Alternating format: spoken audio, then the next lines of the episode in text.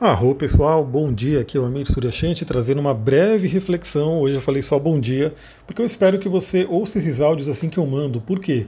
Porque aí você aproveita a janela astrológica. E como eu falei ontem, né, eu já tinha falado sobre ontem a, a Lua em Câncer, fazendo aí essa conexão maravilhosa, um grande trígono de água, ela está fazendo no dia de hoje. Né, a Lua já está no meio de Câncer, está fazendo aí um trígono bem forte com Netuno e está fazendo também o trígono com Vênus. Então temos aí essa tríade né, maravilhosa que é Lua, Vênus e Netuno. Quem for fazer o curso, a gente vai falar muito sobre isso, né? A Lua é, representando a nossa, o nosso relacionamento com a gente mesmo, né? nosso emocional íntimo. A Vênus, que é uma oitava superior da Lua, representando o relacionamento com o outro, e aí as nossas emoções para com o outro. E Netuno, a oitava superior de Vênus, ou seja, é uma escadinha a gente tem a Lua, Vênus e Netuno representando aí o relacionamento com todos os seres, né, o emocional, o amor por todos os seres. E hoje temos aí esse grande trígono em signos de água, né, que são os signos do âmbito emocional, né, Câncer, Escorpião e Peixes. Todos eles lidam muito bem com as emoções, né, trabalham essa parte emocional na gente. E é uma grande janela, né, uma janela astrológica no dia de hoje para a gente poder entrar em contato com as nossas emoções, né, entrar em contato com emoções do passado, representando aí câncer, questões familiares, né, questões muito profundas do nosso íntimo, entrar em contato aí com questões de relacionamento que envolvem aí nossas parcerias afetivas ou a falta da parceria afetiva. Então tem muita gente que de repente não tem um relacionamento, gostaria de ter, e hoje é um bom momento para você poder olhar para dentro e usar a energia de Vênus em Escorpião para transmutar, se libertar daquilo que impede você de ter um relacionamento. Lembrando que a Vênus está fazendo uma oposição aí a Urano, né, bem forte. Então a gente tem aí essa capacidade de libertação.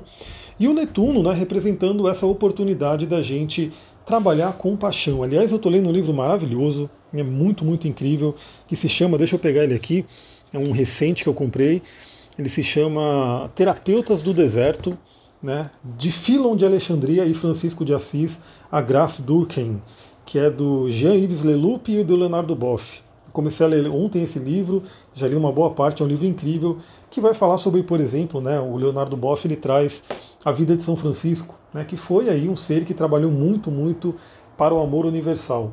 Então hoje a gente tem essa capacidade, essa janela astrológica para se conectar com todos esses valores, é muito, muito interessante. Do lado desafiador, né, a gente tem aí a Lua fazendo uma quadratura forte com Marte, então é aquilo que eu comentei, cuidado aí com nervosismo, cuidado aí com explosões emocionais e cuidado com o seu estômago. Né? Para mim, que eu tenho a Lua em câncer, né, eu estou no inferno lunar, eu estou na verdade, hoje eu vou ter minha, minha revolução lunar, se você não sabe, a gente tem a revolução solar, que é a revolução do aniversário, né, que todo mundo conhece e faz o mapa anualmente, mas a cada mês a gente tem a revolução da Lua, como se fosse um aniversário também mensal desse âmbito emocional que é a Lua. Eu hoje né, estou no meu inferno lunar e daqui a pouco, daqui a algumas horas, eu vou receber um novo mapa, né, eu já analisei esse mapa e realmente eu vi que o mapa desse, desse último mês foi desafiador, né, e aí eu até falei das coisas que aconteceram comigo no mês de escorpião, enfim. E agora eu vou ter um mapa mais bacana, né, eu já vi que está um mapa um pouco mais suave, mais tranquilo. Mas hoje, no dia de hoje, eu vou renovar aí a minha revolução lunar. E saiba que isso acontece a cada mês com você. Né? Então, dependendo de onde você tem a sua lua, cada vez que a lua passar por aquele signo, aquele grau, isso acontece mensalmente, você tem aí uma revolução da lua, você tem um aniversário né, desse âmbito emocional. Temos também né, um aspecto bem interessante que o Mercúrio continua fazendo aí o sexto com os planetas né, em o grande trio ali de, de Capricórnio, né?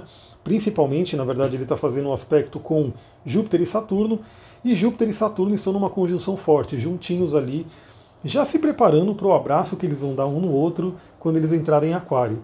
Aliás, fica a dica, né? Se você é, tem aí o céu livre, o céu limpo à noite, observe que cada vez mais Júpiter e Saturno estão se aproximando, né? São dois pontos brilhantes. É, a diferença que você vai ver, né? Se você olha para o céu e você vê um ponto que fica rutilando, brilhando, aquilo é uma estrela. Mas se você vê um ponto que fica brilhando, mas fica estático, ou seja, ele não fica piscando, ele é um planeta. Quais são os planetas que a gente vê aqui a olho nu? A gente vê Vênus, né? Obviamente a Vênus é uma das mais brilhantes aí. Então temos aí a Vênus da manhã, a Vênus da tarde, enfim, a gente vê a Vênus fortemente. A gente vê também Marte, que é o planeta avermelhado, que está muito presente aí nos últimos dias. E a gente vê também o Júpiter e o Saturno. Né? A gente vê os dois ali a olho nu, brilhando, é só você olhar para o céu. Então vai observando que cada vez mais eles estão mais próximos, até fazer um fenômeno muito bonito, né, que me marcaram até no Facebook, eu respondi o que, que era né, astrologicamente, mas que eles vão parecer um planeta duplo, né, que eles vão fazer essa conjunção e vão ficar juntinhos ali no céu. Astrologicamente já está acontecendo. Né? Deixa eu só ver aqui, o, o Júpiter está em 26 graus de Capricórnio, quase chegando no 27, e o Saturno 28 graus de Capricórnio. Eles estão em 2 graus de diferença. Né? Já é uma conjunção forte, mas nos próximos dias essa conjunção vai ficar muito mais forte. E quando eles entrarem em Aquário, vai ser essa conjunção aí maravilhosa que vai trazer uma, uma nova era para a gente. É isso, vou ficando por aqui. Aproveite o dia de hoje, né, medite, faça suas, né, suas reflexões emocionais, cuide das emoções. Para quem é dos cristais, né, use aqueles cristais que conectam aí com o nosso interior, pedra da lua, água marinha, né, é, pedras que vão ajudar você a se interiorizar. E caso você tenha algum tema específico para trabalhar, obviamente, aí trabalhe com aquela pedra daquele tema, né? É, hoje mesmo eu vou fazer alguns atendimentos, então eu vou usar pedrinhas que vão me ajudar nesse atendimento. Aí vai do que você vai fazer no dia de hoje. Mas é muito bom qualquer pedra que ajude a você a entrar em contato com as suas emoções. Pedra, óleos, incensos, enfim, toda essa prática da magia natural que eu já vi que vocês gostam, então vou compartilhar mais lá no Instagram. Fica de olho no Instagram. Aliás, eu estou todo dia postando várias coisas interessantes nos stories. Né? Então, se você quer ir aprendendo sobre pedras, sobre astrologia, sobre cristais, né, sobre é, magia natural também, acompanhe os stories do Instagram, não perca nenhum deles, porque eu estou sempre compartilhando coisa lá para você aprender. Vou ficando por aqui, muita gratidão, Namastê, Harion, um ótimo dia para todos.